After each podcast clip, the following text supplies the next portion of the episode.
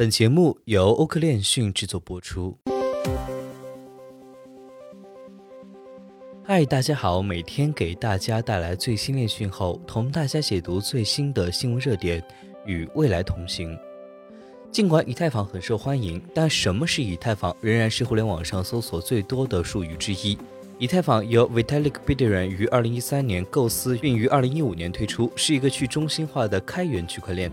重要的区别在于，与比特币不同，以太坊允许开发人员运行智能合约。以太坊区块链的原生代币称为 Ether 或者是 ETH，就市值而言，仅次于比特币。以太币也是用户必须支付 Gas 才能在以太坊上完成交易的货币。此外，Vitalik Buterin 希望通过添加可编程代码，也就是智能合约，将区块链用于现实生活中的应用，并有效地创建了比特币2.0。更重要的是，就像应用程序为最终用户提供移动设备使用程序一样，Dapps 使用加密技术提供现实世界的应用程序。此外，大部分实用程序来自以太坊生态系统和社区。随着这些新技术的创新和变化如此之快，人们有疑问呢，自然是很正常的。那么，在今天的新闻热点中，我们就和大家来聊一聊什么是以太坊。当然了，如果你还有哪些关于区块链的消息和看法与我们谈谈，欢迎在评论区和我们留言互动。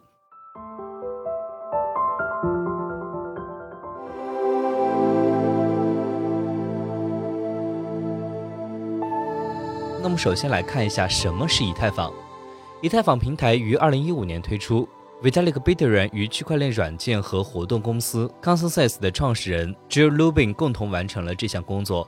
两位创始人率先考虑区块链技术的潜力，而不仅仅是启用安全的虚拟支付方式。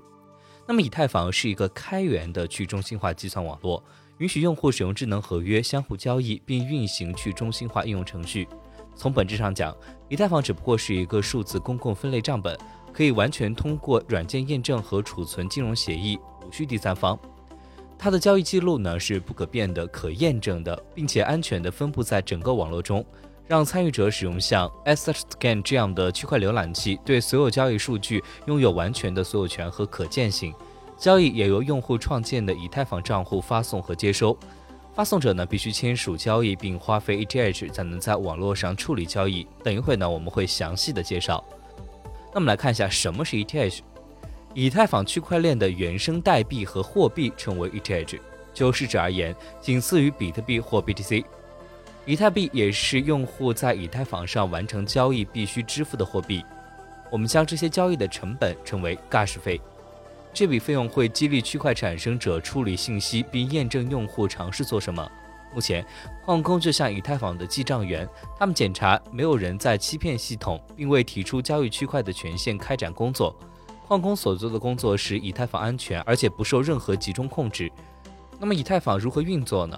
以太坊依靠节点运营商来处理网络上的交易，这些运营商收取运行硬件和软件的费用，这些费用被称为 Gas 费。因为它们保持网络运行，就像汽车中的汽油一样，并且以 ETH 支付。此外，以太坊通过利用计算能力来为网络提供燃料。人们和组织使用他们的计算机在现实世界中运行特定的软件或节点来完成用户的交易。这就是为什么它被称为分布式网络。智能合约就像储存在以太坊区块链上的程序，在满足某些条件时可以自动执行。一种思考方式。Dap 就像程序的前端，而智能合约就是程序的后端。去中心化系统可以为用户带来更多的匿名性，他们可能能够以假名的方式使用 Dap，但还可以减少第三方，包括公司和政府的控制和审查。这些是2007年后金融危机世界中比特币和以太坊的一些核心动机。那么，什么是以太坊的 Gas 费呢？所有以太坊交易都有费用，以 Gas 费支付。Gas 费的成本可能会有所不同。由矿工根据以太坊当前的供需情况来设定，gas 成本取决于当前的需求、处理智能合约所需的计算能力、交易总数以及需要执行的智能合约大小。在过去的三年中，随着越来越多的 Dapps、NFT 和 ETH 代币持有者的使用程序应用程序的出现，gas 费用增加了。纵观以太坊五年以上的 gas 费，我们可以看到明显的飙升，导致正常化的情况。在二零二二年的平均 gas 费可能会达到三十美元，主要受游戏赚钱和 NFT Dapps 在整个二零二一年普及的推动。那么什么是以太坊的智能合约呢？智能合约是根据合同或协议条款自动执行相关事件和动作的计算机程序。智能合约的核心目标是减少对中间人的需求、仲裁成本、欺诈和恶意活动的减少。此外，以太坊引入的智能合约通常被认为是所有去中心化应用程序的基本构建块。该交易包括智能合约的代码和唯一的接收方地址，然后该交易必须包含在以太坊区块链上的一个区块中。此时，此时智能合约的代码将自动执行，以满足代码中列出的标准。在以太坊上，智能合约通常为 Solidity 的图灵完备的编程语言编写，并编译成低级字节码，由以太坊虚拟机执行。那么长话短说，智能合约可以充当用户之间的中介，从而消除传统交易过程中的层层成本和人为干扰。那么，什么是以太坊合并呢？Merge 是以太坊区块链从工作量证明共识机制向权益证明模型的转变。这意味着人们无需运行强大的计算机进程来挖掘 ETH，他们可以存入一定数量的 ETH 以换取奖励。在合并之前，以太坊主网与信标链并行运行。前者作为工作量证明机制，也就是 POW 系统；后者是权益证明机制 POS 系统。通过合并，这两个网络将联合起来，并作为一个结构运行。以太坊的开发人员正在推进合并，主要有两个原因：第一就是费用，这些事情通常归结为金钱和价值。通过从 POW 切换到 POS，ETH 的发行量预计将下降百分之九十左右，可用的 ETH 减少和稳定的需求导致价格上涨。第二就是难度定时炸弹。简而言之，难度定时炸弹是指区块链中编码的一个元素，它故意减慢网络速度。它应该鼓励开发人员朝着 POS 模型努力。通过切换到这个系统，他们将抵消定时炸弹的影响。那么，什么是以太经典呢？最初，以太坊区块链是在2015年作为单一区块链创建的，但在2016年6月，该区块链被黑客入侵，导致超过六千万美元的损失。结果，为了保护网络安全，执行了硬分叉，从而产生了 Ethereum Classic 和 ETC 代币。以太坊和以太经典之间最显著的区别之一是，以太坊计划从工作量证明 POW 迁移到称为权益证明的 POS 系统，而以太坊经典打算在传统采矿保留在其区块链上。重要的是，以太坊经典不遵循与以太坊相同的价格轨迹，这两个生态系统都有着他们的社区和不同的原生加密代币定价。那么，以太坊开发者可以使用哪些编程语言？以太坊成为开发去中心化应用程序的热门场所的原因之一是智能合约。是智能合约可以使用相对开发人员友好的语言进行编程。例如，如果开发人员知道如何使用 Python 编写代码，他们就可以找到一种语法熟悉的语言。但是，最活跃和最受支持的两种语言是 Solidity 和 Viper。以前对编程语言的了解可以帮助开发人员进一步了解智能合约语言的差异。在深入研究语言比较之前，将智能合约作为一个概念理解是必不可少的。那么以太坊上有哪些很酷的 NFT 呢？这个问题啊，最好反过来问：哪些 NFT 集合不在以太坊上？自2017年 CryptoKitties 破坏网络以来，以太坊成为铸造 NFT 收藏品的事实上的地方。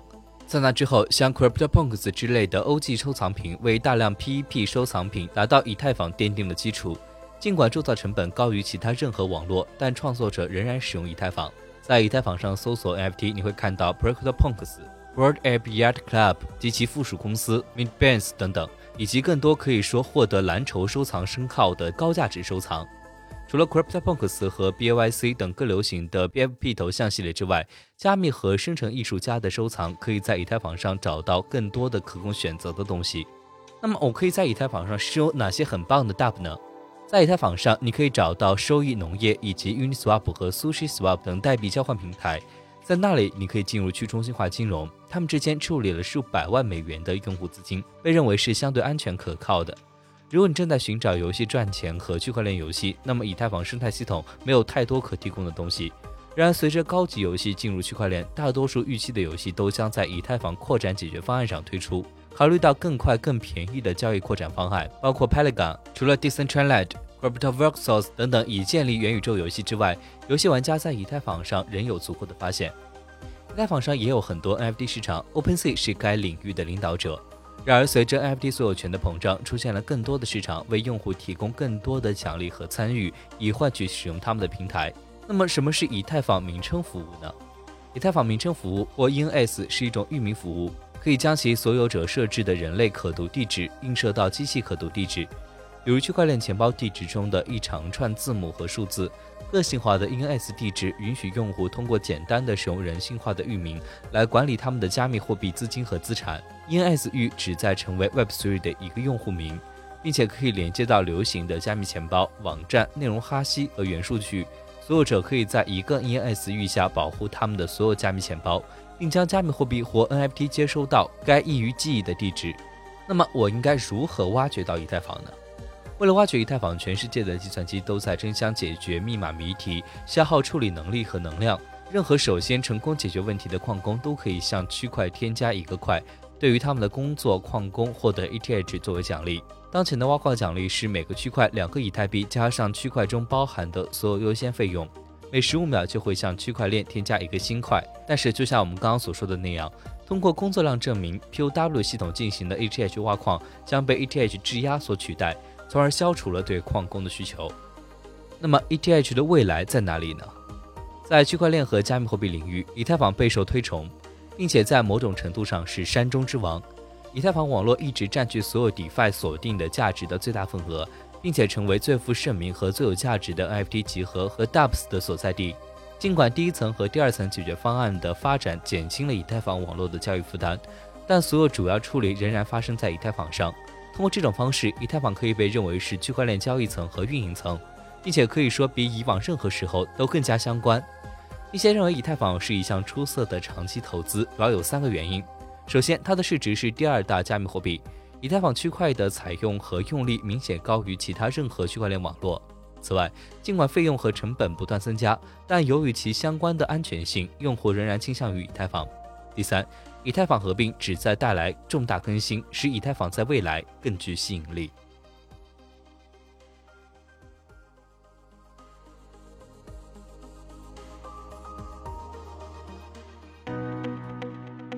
本期节目就到这里。如果您想了解更多关于区块链行业资讯，可以在微博、Twitter、Telegram 及欧科链讯官网上找到我们。